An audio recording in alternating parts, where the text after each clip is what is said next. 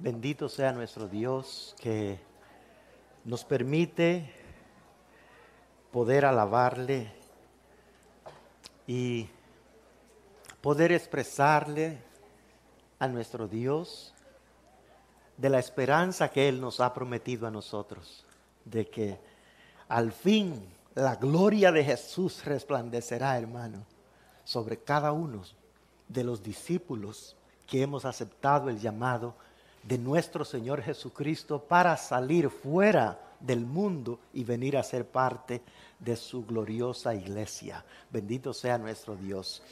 Así es que el tema para esta tarde se intitula La unidad de la iglesia. Y quiero invitarle a que inclinemos nuestros rostros para invocar el nombre de nuestro Dios. Padre, te damos muchas gracias porque nos permite, oh Dios, congregarnos en tu glorioso y majestuoso nombre. Ahora, divino Dios, que vamos a entrar en tu santa palabra. Te suplicamos, Dios, que seas tú con cada una de nuestras mentes, de nuestros corazones, para poder entender, Padre, tu santa palabra. Ayúdanos, Señor, a que se pueda quedar con nosotros, Señor, el mensaje y que con la ayuda de tu Espíritu Santo pueda ser una realidad en cada uno de nosotros, tus discípulos, Señor. Bendito y alabado seas, Dios. Y así, Padre, te queremos también suplicar, Padre, por cada uno de los oyentes que están viendo en, casa o en su teléfono, donde quiera que estén, están viendo esa transmisión. Te suplicamos que tú bendigas cada uno de las vidas de ellos, Padre Santo, hermanos o amigos, Padre, puedan ser bendecidos a través de tu palabra y a través de la manifestación gloriosa de tu Espíritu Santo en medio de nosotros. Así, Padre, también te queremos suplicar por nuestra hermana Irma, que va a ser operada, Divino Dios, este martes que viene. Te suplicamos que seas tú, Padre, guiando la mano de esos médicos para que todo, Padre, sea un éxito para tu gloria y para tu honra y para beneficio de ella también, Señor. Bendice su vida, Padre Santo, por favor, te lo suplicamos y dale lo que ella necesita, dale tus ánimos, dale tu esperanza, Señor, por Jesucristo nuestro Salvador. Amén. Así es que bienvenidos a todos los amigos y hermanos que nos ven también en línea y a nuestra hermanita Irma que en el nombre de Jesús, con la ayuda del Señor, todo va a salir bien. La palabra de Dios nos llama a depositar toda nuestra confianza en Jesús y Él está ahí para ayudarnos. Todos hermanos debemos cultivar la unidad de la iglesia local. Todos tenemos que buscar cómo cultivar eso en nuestras vidas. Entonces, vamos a ver en la palabra de nuestro Dios hoy, en la carta a los Efesios, del apóstol Pablo a los Efesios, que habla acerca de este tema de la unidad de la iglesia. En el capítulo 1 al capítulo 3 habla acerca del llamado del cristiano a la comunión con Cristo, a ser parte de la iglesia de nuestro Dios. Y entonces aquí nosotros vemos en estos primeros en estos primeros capítulos vemos las bendiciones que Dios nos da a través de nosotros venir a Jesucristo. Aparte de eso, nosotros tenemos la bendición maravillosa de nuestro Dios, de que al Él venir a nuestras vidas, nosotros estábamos espiritualmente muertos en nuestros delitos y pecados. Entonces viene Dios con su gran amor y nos resucita espiritualmente, porque Dios no quiere una iglesia muerta. Entonces la formó de muertos, pero ahora nos ha dado vida. Mire qué lindo es Dios, el poder que tiene y que obra en favor de cada uno de nosotros. Entonces, hermanos, dice la palabra de Dios, quisiera que leyéramos este verso en Efesios capítulo 2, Efesios capítulo 2. Todo esto Dios lo hizo, dice, por su gran amor con que nos amó.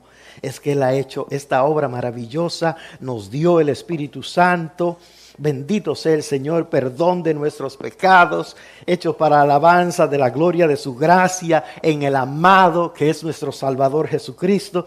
Dice la palabra de nuestro Dios, hermanos, en Efesios 2 y el verso 5 dice, y aun estando nosotros muertos en pecados, nos dio vida juntamente con Cristo.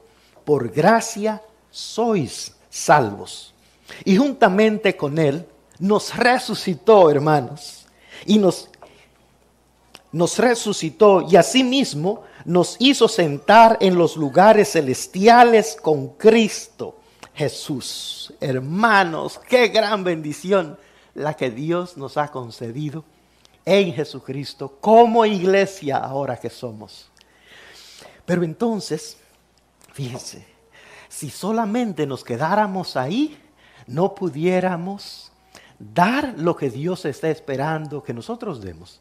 Entonces, Efesios pasa de nosotros, de ellos estar en los lugares celestiales a los que Dios nos ha elevado a través de su gracia bendita, que nos ha dado un gran valor a nosotros, a la iglesia local donde nosotros ministramos, aquí, a esta iglesia, y a los hermanos que están viendo en su iglesia local si se congregan en otra iglesia.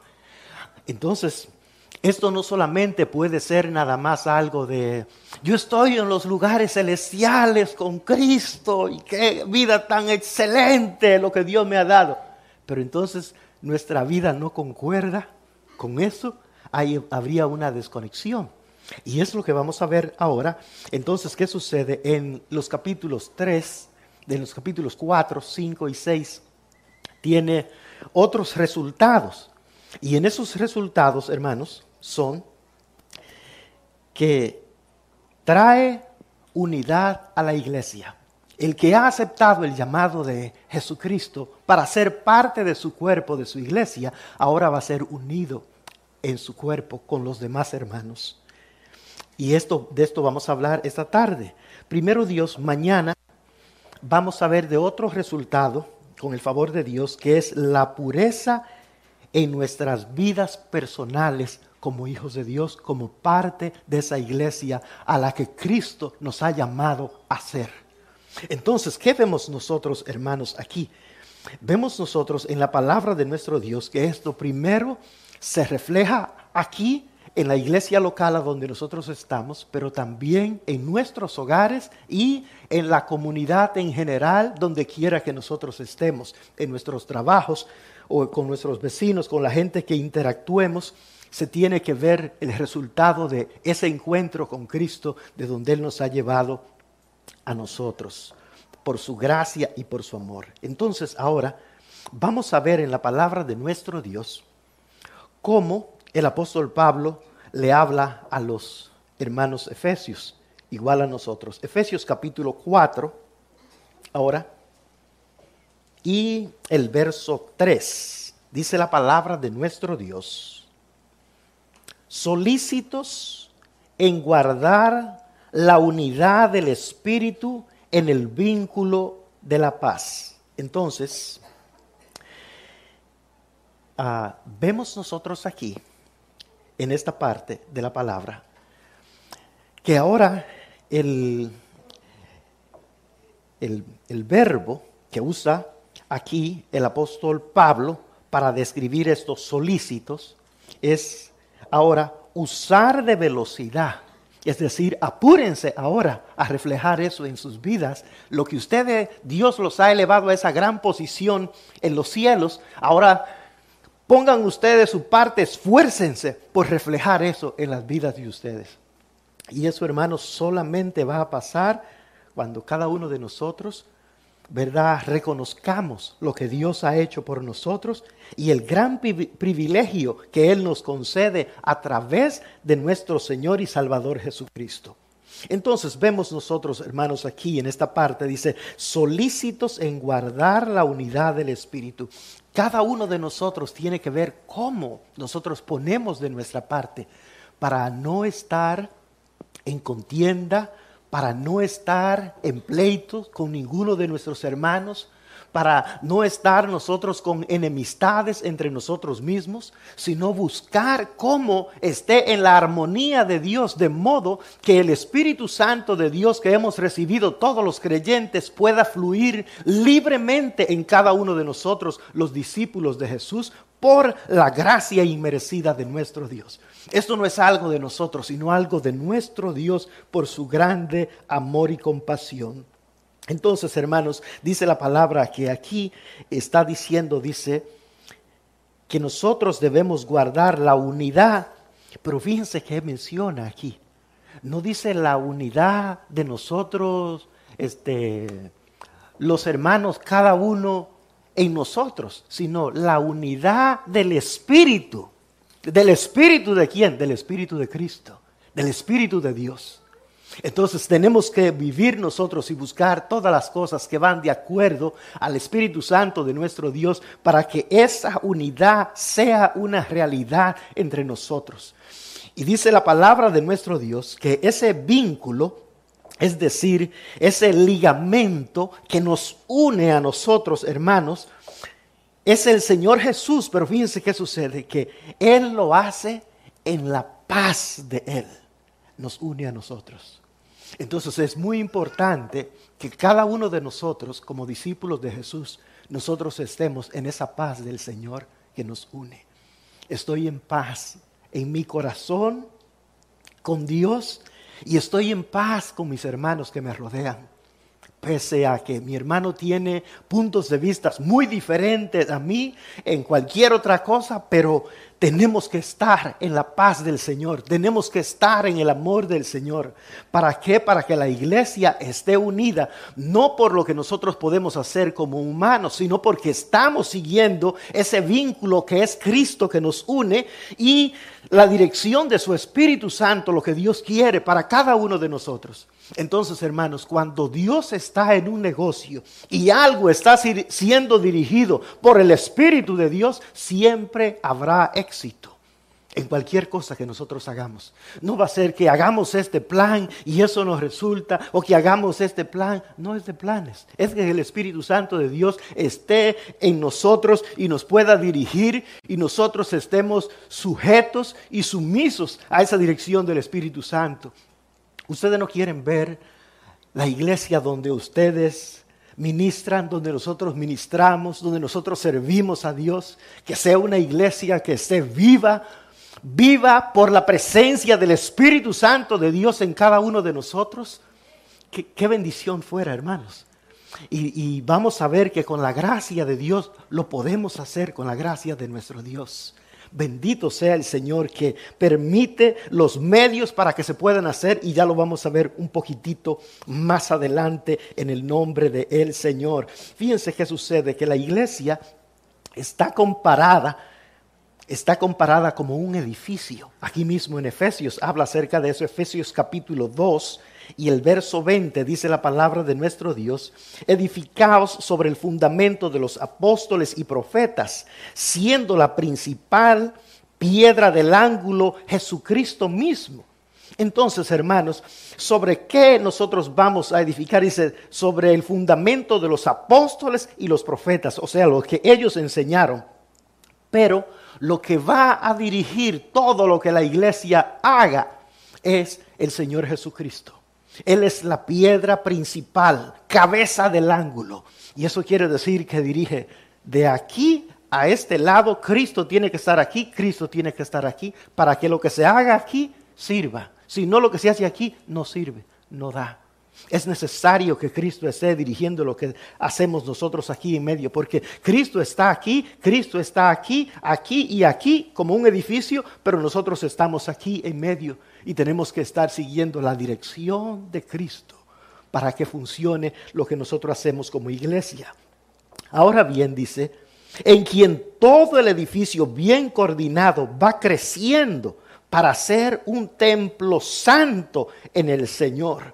Entonces, hermanos, todo está bien coordinado, pero siguiendo la dirección de nuestro Señor Jesucristo. ¿Cómo? A través del Espíritu Santo que Él ha puesto en cada uno de nosotros, los discípulos del Señor. Por eso Él dijo, El que me ama, mi palabra guardará.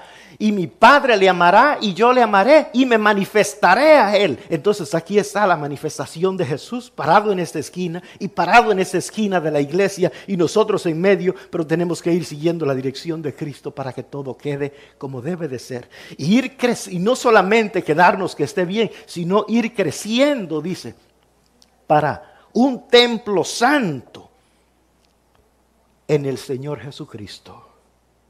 Eh, dice, en quien vosotros también sois juntamente edificados para la morada de Dios en el Espíritu. Entonces, cada uno de nosotros estamos siendo edificados. ¿Para qué? Para que el Espíritu de Dios more en cada uno de nosotros.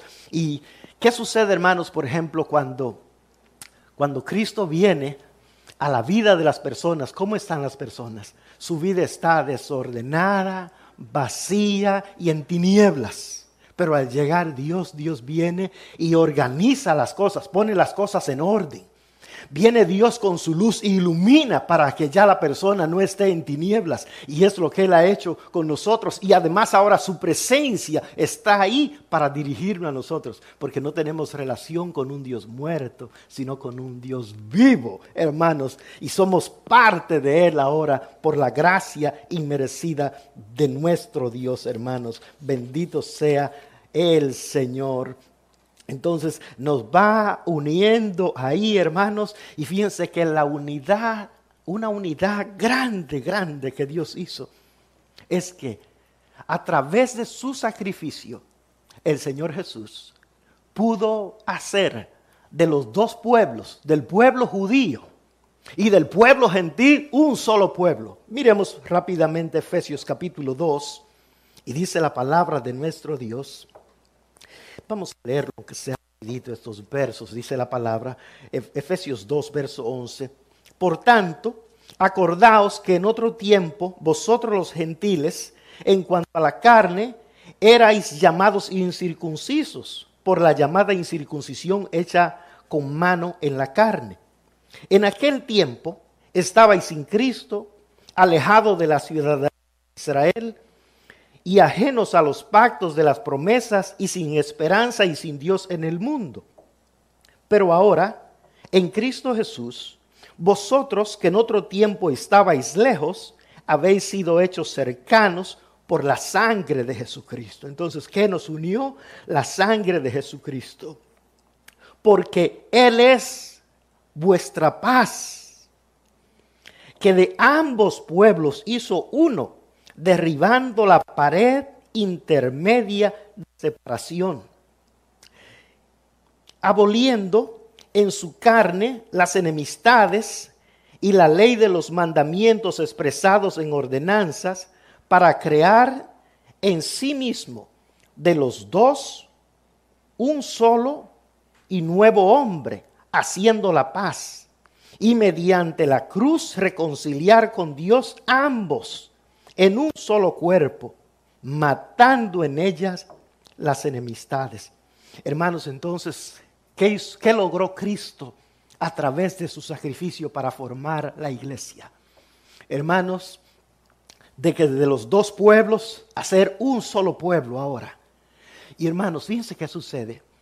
Ustedes se acuerdan que el pueblo de Dios, el pueblo de judío, el mismo apóstol Pedro dijo cuando él llegó donde Cornelio, ustedes saben cuán abominable es para un hombre judío juntarse con un hombre gentil o comer con él, pero a mí me ha mostrado Dios que no llame común o inmundo a ningún hombre, porque Dios nos ha unido ahora, la sangre de Cristo nos ha unido, nos ha santificado y ha borrado esas barreras. Entonces, hermanos, si la sangre de Cristo tuvo el poder, para unir a un pueblo completamente diferente y que había sido instruido de no estar, de no juntarse con los otros pueblos para no agarrar las costumbres de ellos. Si Él pudo hacer eso, ¿puede unirnos a nosotros con las culturas que nosotros tenemos? De aquí, de nuestros países, de Guatemala, El Salvador, República Dominicana, México, Colombia.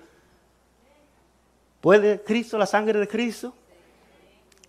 Pero cada uno de nosotros tenemos voluntad propia y tenemos que decir, Dios, como yo soy parte de tu iglesia, y tú me has llamado a ser unido con mis hermanos, entonces Dios, yo me someto a tu gobierno y me sujeto a tu voluntad y te suplico que esto sea una realidad en mi vida, Dios. Y Dios va a obrar y te va a sentir conectado. Y mira, es de capital importancia que cuando nosotros vengamos aquí a adorar, nos sintamos conectados. Conectados primero con Dios, pero conectados también con nosotros, los hermanos también. No puede estar como un pájaro solitario, como dicen, arriba un techo, como solo. No, no, no. Esa no es la iglesia. La iglesia estamos unidos por Jesucristo, que nos une por algo más grande y más fuerte que todas nuestras diferencias que nosotros podemos tener como seres humanos que nosotros somos de naturaleza caída. Entonces Cristo es el que ha traído esa gran bendición, hermanos, a que nosotros podamos ser unos con el pueblo de Israel también. Y dice la palabra de nuestro Dios en el verso 17 dice la palabra, y vino y anunció las buenas nuevas de paz a vosotros que estabais lejos y a los que estaban cerca, es decir, al pueblo de Israel. Entonces, hermanos, si Dios nos habla de que Cristo es nuestra paz como iglesia, y allí, aquí dice la palabra, y yo lo creo que es una realidad. Pero si nosotros no vivimos en paz, ¿de qué nos sirve que sepamos que Cristo es nuestra paz si nosotros no disfrutamos de ella? Es como si nosotros tuviéramos, tenemos esta luz que la podemos encender de allá, pero nosotros mejor la dejamos apagada y estamos viendo, no, no veo, no puedo leer lo que está leyendo el hermano, porque no, no hay, ni yo tampoco puedo leer, porque no podemos ninguno. Y dice Dios, pero ¿y no te he puesto la luz ahí, mijo? Ve, toma el switch, así. Para que puedas ver. Así Dios te dice a ti, me dice a mí. Yo soy tu paz. Ven conmigo, por favor. Únete conmigo y está conectado conmigo. Y así conéctate con tus hermanos también para que estemos en la paz del Señor. Hermanos, si esto, si esto nosotros nos agarráramos de la mano del Señor y de veras le gimiéramos al Señor que esto fuera una realidad en nuestras vidas, hermanos, la iglesia agarraría como fuego agarraría. No por un hombre, sino por Dios. Y cada uno de nosotros somos su iglesia, hermanos. Pero tenemos que estar dispuestos.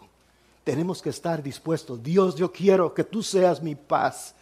Mira cómo en tu iglesia se habla de la paz, pero yo vivo en pleito conmigo mismo. Yo no me aguanto yo mismo. No tengo tranquilidad.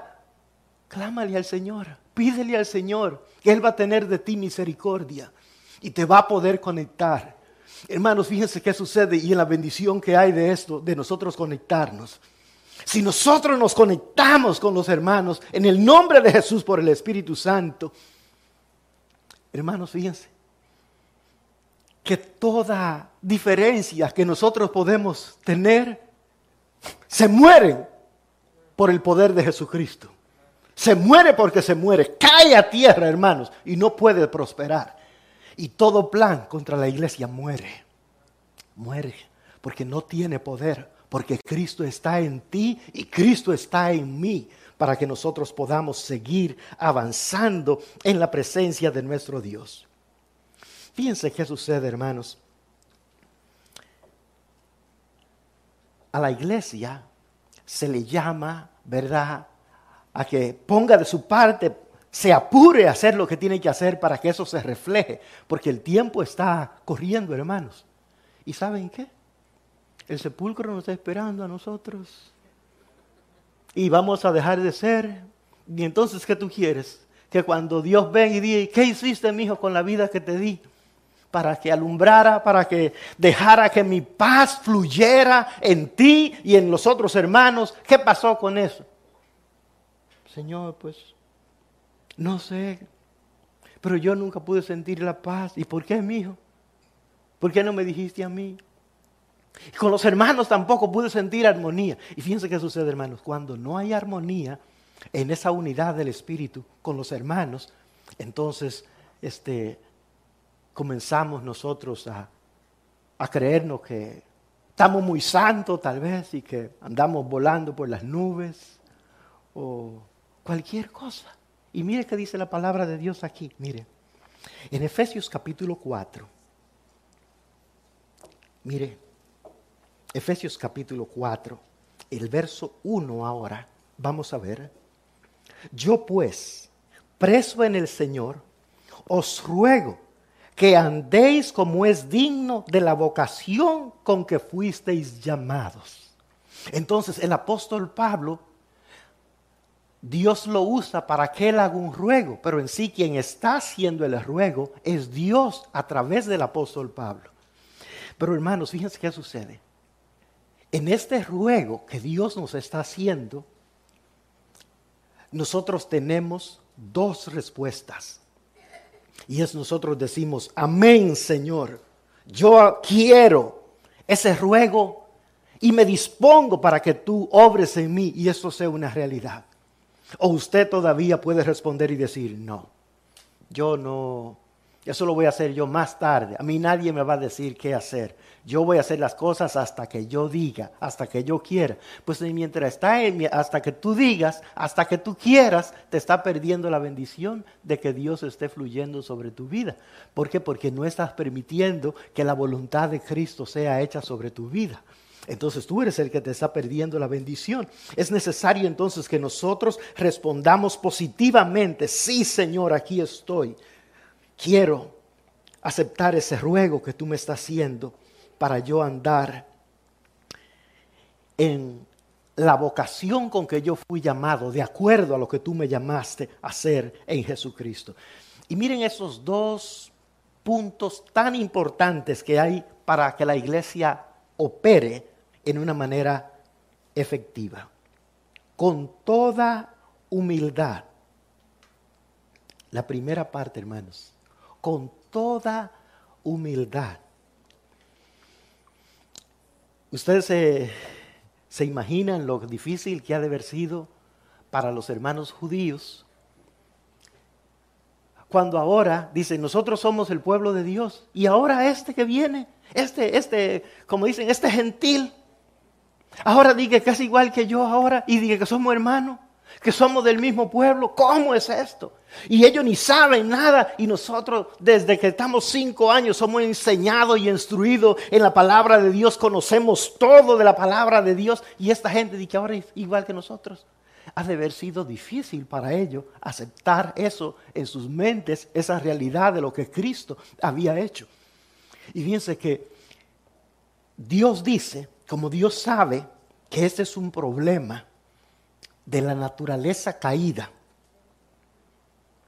Él viene y dice, se necesita humildad, con toda humildad, para que la iglesia trabaje efectivamente.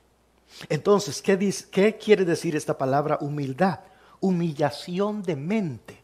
¿A dónde está que la gente nos creemos grandes? Pues si nos creemos grandes. ¿A dónde empieza eso, hermano? Aquí en la cabeza.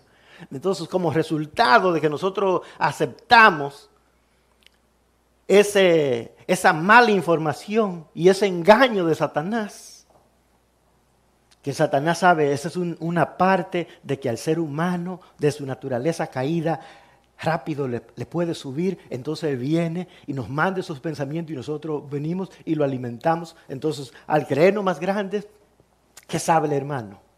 ¿Qué sabe esa hermana? ¿Qué me puede enseñar esa hermanita a mí? Yo, mira, veo aquí el griego, veo el hebreo, consulto esto, consulto aquello. ¿Qué me puede enseñar? La mente, hermano. Dios dice, lo primero esos pensamientos tiene que rechazarlo. No lo acepte. No lo acepte. Porque entonces eso es lo que nos hace sentir como, como grande y, entonces cuando le pasamos por el lado al hermano o a la hermana, no queremos ni que se nos vaya a acercar porque nos va a contaminar la ropa o algo, no sé. Porque, hermanos, y Dios dice, eso es falso. Y dice que es, es, es también, esta palabra es decir, modestia, de acuerdo a la concordancia Strong. Entonces, modestia es cualidad que modera nuestros actos y pensamientos, impidiéndonos creernos más que los que somos. Entonces nos pone, como dicen, ahí. Y la otra definición que tiene esta palabra, humildad, es deprimido. ¿Por qué deprimido? Usted sabe cuando alguien está deprimido. ¿Qué quiere hacer alguien cuando está deprimido en su casa? Se levanta con una gran energía a barrer, a limpiar, a cocinar, a hacer todo lo que hay que hacer. así está el que está deprimido. Tengo ánimo nada, no quiero hacer nada, no me quiero ni levantar de esta cama, siento que no puedo levantarme, no quiero ver, no quiero, no me prendan la luz, no quiero ver la luz, porque la gente está sin ánimo, sin fuerza. Dios dice, en humildad, ¿sabes qué? Yo quiero que en la mente tuya tú andes deprimido, que no tiene ánimo de, de empezar un pleito con nadie, con ninguno de los hermanos. Tú quieres empezar un pleito porque eso te va a alejar de mi presencia. es que yo no me dejo. Conmigo nadie se mete. El que me dice yo lo pongo en su lugar.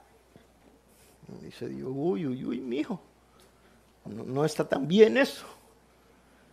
Mire entonces que encontré otra definición de esto de humildad y por favor les ruego su, su atención.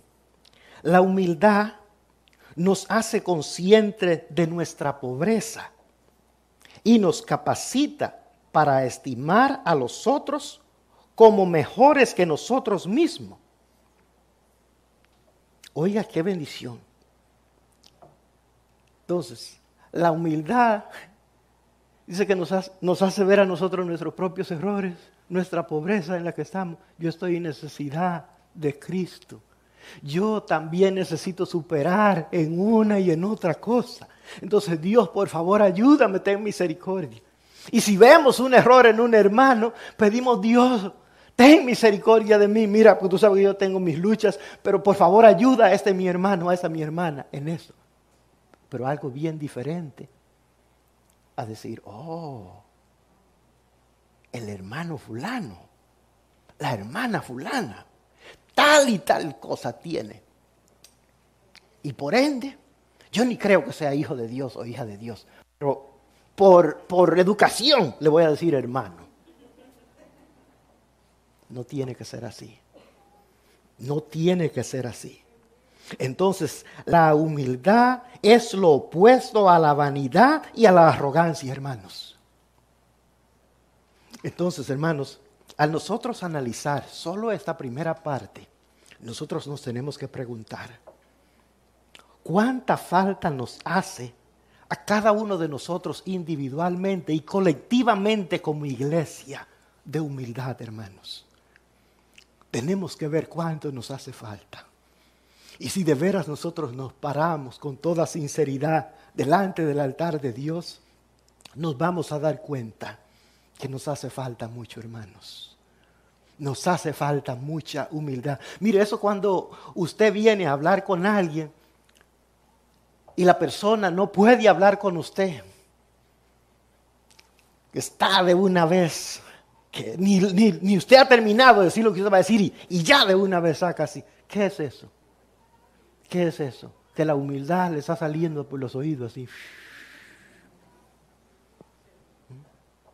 ¿Qué es eso? Es la arrogancia lo que nos está saliendo por los oídos, así que... Y Dios dice, uy, mi hijo, ay, mi hija, ¿qué es esto?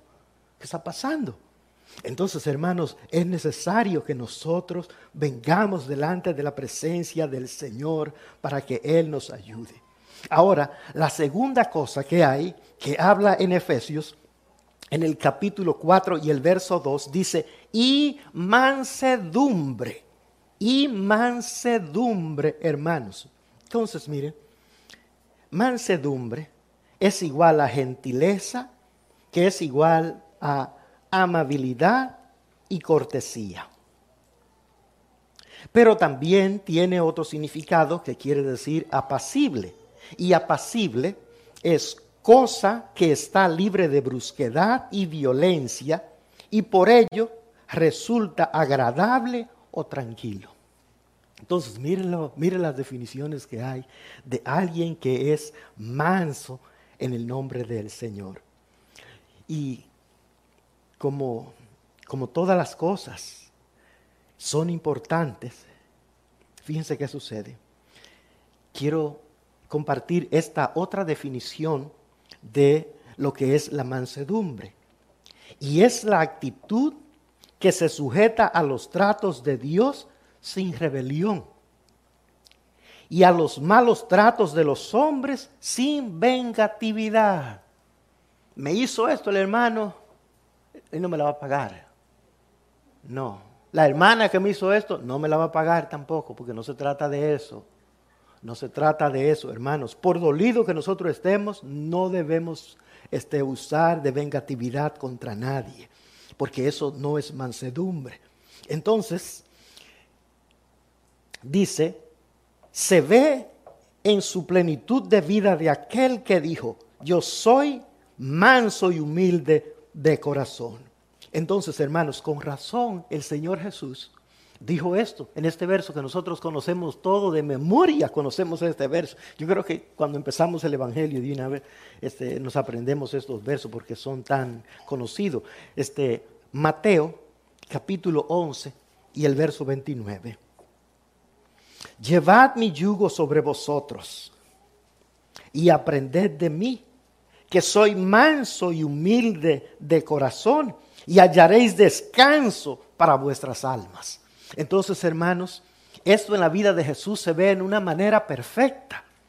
Entonces, hermanos, la única forma en que la iglesia va a poder operar con estas dos este, cosas que son tan importantes va a ser solamente aprendiendo de Cristo. ¿Y cómo vamos a aprender de Cristo, hermanos? Una alabanza que oigamos, venimos aquí y abrimos la Biblia y leemos, ahí vamos a aprender algo. Pero tiene que ser en una vida diaria, buscando al Señor, suplicándole que por favor Él nos ayude a entender la palabra, para conocer el carácter de Él, de quién es Él. Y entonces nosotros podamos aprender para la gloria de Dios, podamos aprender de Cristo hermanos. Entonces, esto es, hermanos, de capital importancia para que la iglesia pueda trabajar en la unidad del Espíritu. Hermanos, cuando, cuando esto no está en nosotros, hay problemas para comunicarnos. Hay problemas para comunicarnos, porque no hay, no hay mansedumbre, no hay humildad y podemos nosotros incluso apelar en, un departamento, en un ministerio, que sabe que yo soy líder. Si somos líderes, entonces tenemos que aprender de Jesucristo. Somos los primeros que tenemos que dar el ejemplo. ¿Mm? Pero muchas veces cuando no se entiende bien las cosas, nosotros usamos, podemos usar, eh, yo soy líder de, esto para que todo el mundo me haga caso y todo el mundo se sujete eh, y, y todo el mundo me haga reverencia, porque vengo yo a pasar. No es así la cosa. No es así. Tenemos que buscar a Cristo para que Él nos ayude y para que esto sea una realidad en las vidas de nosotros por su gracia inmerecida, hermanos. Entonces, mire, la palabra sigue diciendo en Efesios capítulo 4 y el verso 2, soportándoos con paciencia los unos a los otros, pero hermanos, ¿en qué? Para que sea la unidad de la iglesia fuerte y firme, en amor con paciencia. Dice, primero soportándose, sobrellévense, aguántense pues. Y hermanos, fíjense qué sucede. Nosotros, ¿por qué, no, ¿por qué no queremos aguantar o soportar a otra persona? Por lo mismo, por la falta de mansedumbre, por la falta de humildad. Por eso es que no queremos aguantar a los otros hermanos. Por eso es que no le tenemos paciencia a los otros hermanos. Esa es, la razón. Pero Dios dice, tú necesitas hacerlo en paciencia, pero también en amor. En el que tú puedes venir y hablarle al hermano o a la hermana paz en el nombre de Jesús. Aunque ese hermano te incomoda con sus comentarios que haga, o cómo te mire, o cómo te, trate, lo que sea, o cómo él opina, las, los pensamientos de Él son bien contrarios a tus pensamientos, todavía tú puedes venir y saludar a esos hermanos, aunque son tan contrarios de, de pensamientos y cómo ven las cosas, pero todavía puede venir en amor en el nombre de Jesús y decirle paz a ese hermano, paz a esa hermana en el nombre de Jesús. ¿Por qué? Porque no se trata de ti, hermano, no se trata de mí, se trata de alguien que es mayor que tú y que yo, que es de Cristo, el resucitado el que viene otra vez con poder y gran gloria para que nosotros vivamos con Él para siempre. De eso se trata la obra de Dios. No estamos aquí, ninguno estamos aquí por, por, ninguno en sí. Estamos aquí por Cristo primero y después nos amamos nosotros como un mandamiento de Él para que la obra trabaje apropiadamente, hermanos, en el nombre del Señor. Entonces, porque usted sabe, si nosotros decimos a alguien, paz, hermano, ¿cómo está? Así. Pero usted por dentro está, como dicen, que le hierve, como dicen, la sangre. ¿Cuándo se me quita de enfrente? No lo quiero ni ver siquiera. Solamente que oigo el nombre, ya siento que se me paran los pelos así. ¿Mm? Entonces, ¿cómo está la situación? Está triste. Necesitamos amarnos, que es el vínculo perfecto de la iglesia. Dios es la unidad perfecta del amor y quiere que nosotros nos amemos para que esa unidad de la iglesia prospere y vaya adelante en ese nombre que es sobre todo nombre, hermanos. Ahora bien, hermanos, entonces tenemos que estar dispuestos a sufrir, a tolerar y a aguantar. Puede ser una hermanita imprudente. Tal vez usted esté hablando con alguien y que lo se mete en medio de los dos y dice, allá bien. Como quiera, hay que amar a la hermana así. ¿Qué se va a hacer? Téngale paciencia y ya. Usted sabe que ya viene y que es ella, pues ya esté preparado, ya, va a venir. No se incomode ni nada, deje la cosa tranquila. Déjela, déjela, déjela. Y así, ya le dio un abrazo, lo saludó y se fue y siguió su camino, pues déjela. Solo me viene a saludar y con la misma se va.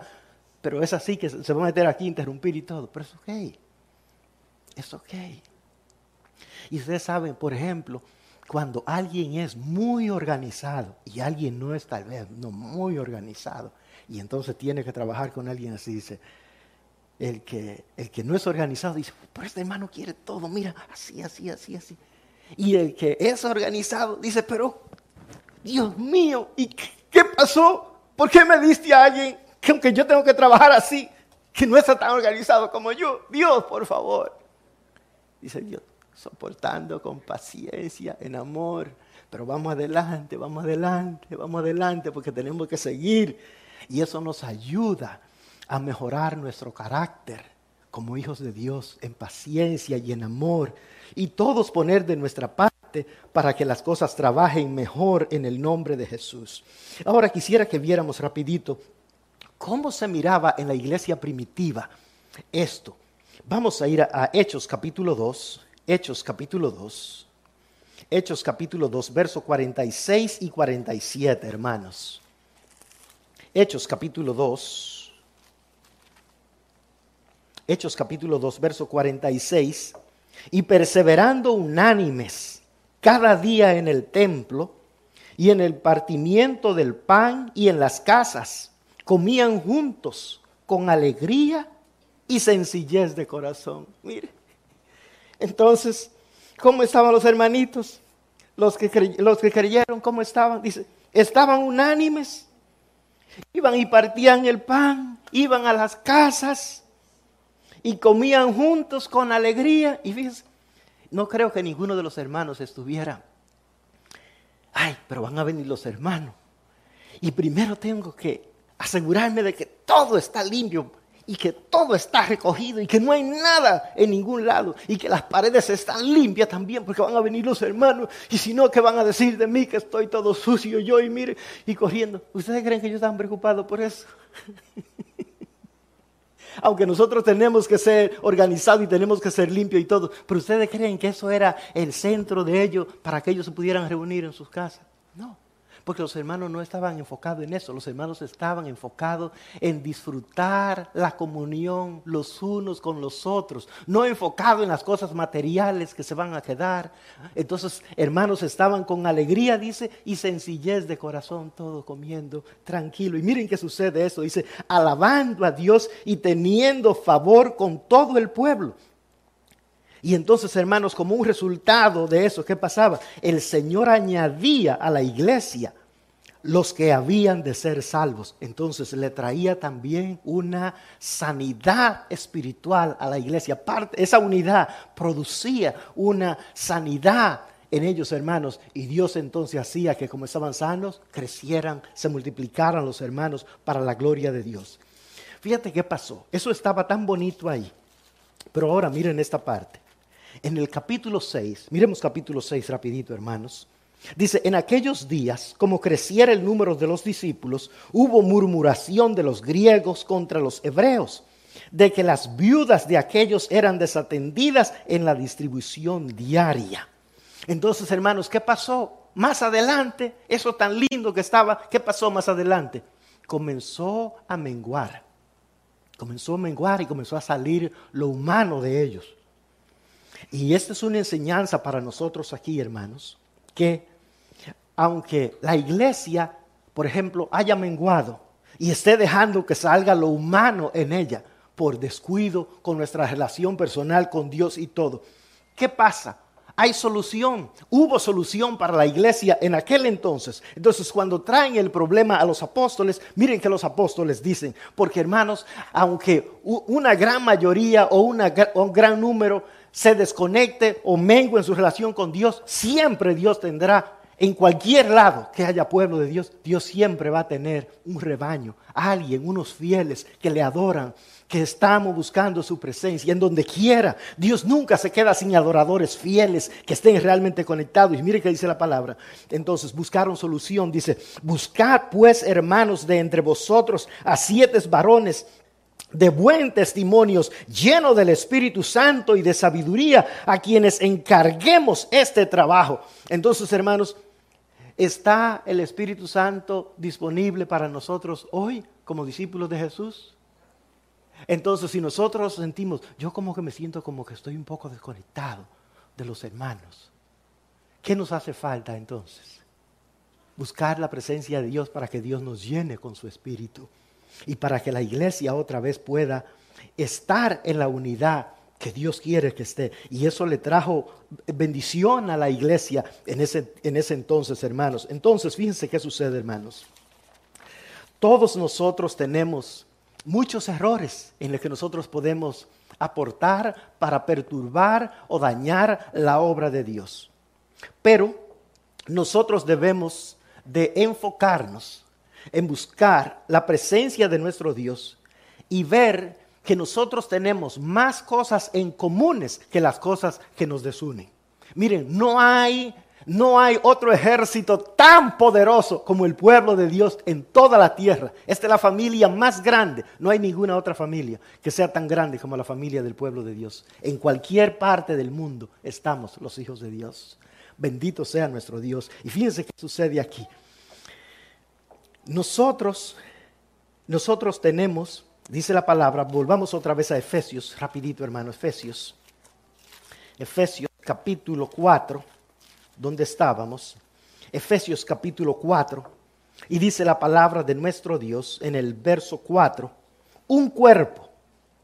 Entonces, hermanos, nosotros somos ese cuerpo que la palabra de Dios dice pero tenemos el privilegio de tener a Cristo como cabeza. O sea, no es un cuerpo que va solo por donde quiere ir. No, hay una cabeza que nos va dirigiendo a nosotros, que es Cristo. Efesios 1, verso 22 y 23. Sometiendo todas las cosas bajo sus pies y lo dio por cabeza sobre todas las cosas a su iglesia, la cual es su cuerpo, la plenitud de aquel que todo lo llena en todo. Entonces, mire qué cabecita nada más la que tenemos, una cabecita poderosa, que es a Cristo Jesús el Señor, el que nos dirige. Entonces, nosotros tenemos que ver eso. Hermano y hermana, ¿quién es tu cabeza? Si tú eres parte de la iglesia de Dios, tu cabeza es Cristo. Entonces eso tenemos que ver. Él es el que nos dirige. Ahora bien, dice la palabra de nuestro Dios, sigue diciendo, y un espíritu, hermanos, un espíritu nada más. Y hermanos, la palabra de Dios dice en Gálatas 4:6 que por cuanto sois hijos, Dios ha enviado a vuestros corazones el espíritu de su Hijo, por el cual clamamos, Abba Padre. Entonces, hermanos, tenemos el espíritu de Cristo, el mismo espíritu. Y fíjense que sucede, el mismo espíritu no pelea, el mismo espíritu no pelea. Si tenemos el mismo espíritu, no tenemos que pelear. ¿Qué dijo, por ejemplo, Juan y, y Jacobo? Vieron a unos que andaban predicando ahí, pero no eran, no eran de los que andaban con Cristo ahí mismo. Y dice, Señor, quiere que, vimos a alguien hablando de ti, pero no anda con nosotros, se lo prohibimos y ahora que, ¿te parece? Oramos para que caiga fuego del cielo y, lo, y lo termine de una vez. Lo erradicamos. Dice, ustedes no saben, ustedes no saben de qué espíritu son. ustedes no saben de qué espíritu son. Hay un solo espíritu nada más. Si ellos no son con nosotros, con nosotros, contra nosotros, con nosotros son. Entonces, tú y yo, hermano, no somos contra el hermano, ni el hermano contra mí, sino que somos un solo, por un solo espíritu, por el espíritu de Cristo, de aquel que levantó de los muertos a Jesús, vive en nosotros. Ese es el que nos une, hermanos. Entonces, en el nombre de Jesús tenemos que estar en esa bendición. Dice que tenemos una esperanza y una esperanza, hermanos Dice, como fuisteis llamados en una misma esperanza de vuestra vocación. Entonces, ¿cuál es la esperanza, hermanos, que tenemos? De que vamos a ver a Cristo. Vamos a vivir con Él para siempre, hermano. ¿Qué te parece, hermanos? Vivir con Cristo para siempre. Para siempre. No más dolor, no más llanto, no más clamor los hermanitos que verdad que están en un gran dolor con una cosa, cuando Cristo venga en esa esperanza, ya se acabando esos dolores, todo eso va a ser cosa del pasado. A nadie le van a tener que hacer una operación dolorosa en el que va a tener que sufrir no más, porque viene la gracia de nuestro Dios en una manera plena. Y tenemos, hermanos, un Señor, es decir, un amo, un dueño y un Dios. Entonces, mire que dice la palabra, primera carta a los Corintios. Primera carta a los Corintios, capítulo 8. Primera carta a los Corintios, capítulo 8, versos 5 y 6, dice la palabra de nuestro Dios.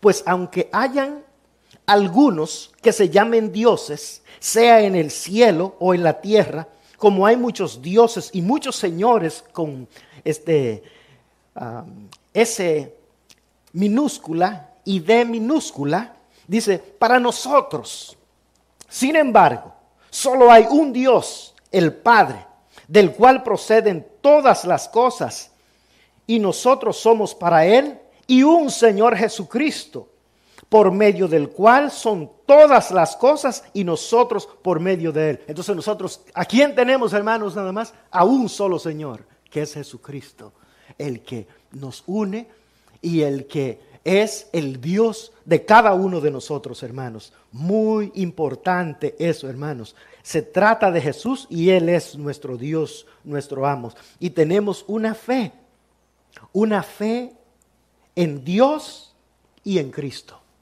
¿Para qué, hermanos? Cuando tú tienes problemas, mira qué dice la palabra. Juan, Evangelio según San Juan, 14 y el verso 1. Juan 14 y el verso 1. Juan 14 y el verso 1, dice la palabra de nuestro Dios, no se turbe vuestro corazón, creed en Dios, creed también en mí. Entonces, hermanos, pese a los problemas que vengan en nuestras vidas, ¿quién es el que nos ayuda, hermanos, a nosotros? ¿Quién es el que te ayuda a ti, hermana, en tus problemas? ¿Quién es el que te ayuda a ti, hermano, de este lado? ¿Ah? ¿No, es, no, es, ¿No es nuestro Padre Dios y el Señor Jesucristo? Entonces, todos vamos al mismo, es el mismo que tenemos. Entonces eso nos tienes que unir a nosotros, que es al mismo Padre que vamos, es al mismo Dios que vamos, todos buscando su presencia y Él es el que nos dirige a través de Cristo. Entonces en todos los problemas y dificultades es el mismo Dios el que nos ayuda a nosotros. Entonces tenemos una fe. ¿En quién? En Dios nuestro Padre y en Cristo. Entonces hermanos, Tenemos que tener eso siempre en mente. Entonces tenemos un bautismo físico y uno espiritual. Y dice que a todos se nos dio a beber del mismo espíritu. Todos los discípulos de Jesús fuimos bautizados por el mismo espíritu de Dios, un solo espíritu. Entonces imagínense, somos una familia de Dios. Y dice la palabra de, nuestro Dios aquí en Efesios, con este terminamos ya Efesios, Efesios capítulo 4, otra vez volvamos a Efesios 4, hermanos. Mire Efesios capítulo 4, dice la palabra de nuestro Dios, y un Dios y Padre de todos, el cual es sobre todos y por todos y en todos, hermanos, un Padre. Y Efesios 1 y el verso 5, ¿qué dice? Que Dios nos adoptó por medio de Cristo en amor. Entonces tenemos un mismo Padre, todos hijos adoptivos de parte de nuestro Dios. Bendito sea el Señor. Y hermanos, la unidad de nosotros, ¿para cuándo es, hermanos? Solo uno, unos cuantos años. Mire que dice la palabra aquí mismo, en Efesios 4 y el verso 13. Hasta que todos lleguemos a la unidad de la fe y del conocimiento del Hijo de Dios a un varón perfecto, a la medida de la estatura de la plenitud de Cristo, hermanos. Entonces, nuestra unidad, hermanos, es hasta que venga Cristo en gloria en ese día maravilloso, hermanos. Así es que, en conclusión, siempre tendremos diferencias culturales de caracteres, pero tenemos que entender que no se trata de nosotros sino de alguien más grande que nosotros, que es nuestro Dios. Entonces, hermanos, debemos nosotros, cada uno, poner de nuestra parte para aceptar el ruego de Dios de que busquemos a Cristo para que podamos aprender la mansedumbre y la humildad de Él en el amor y así la iglesia puede estar unida como Dios espera hasta que Cristo venga. Así es que Dios los bendiga, mis hermanos, y paz.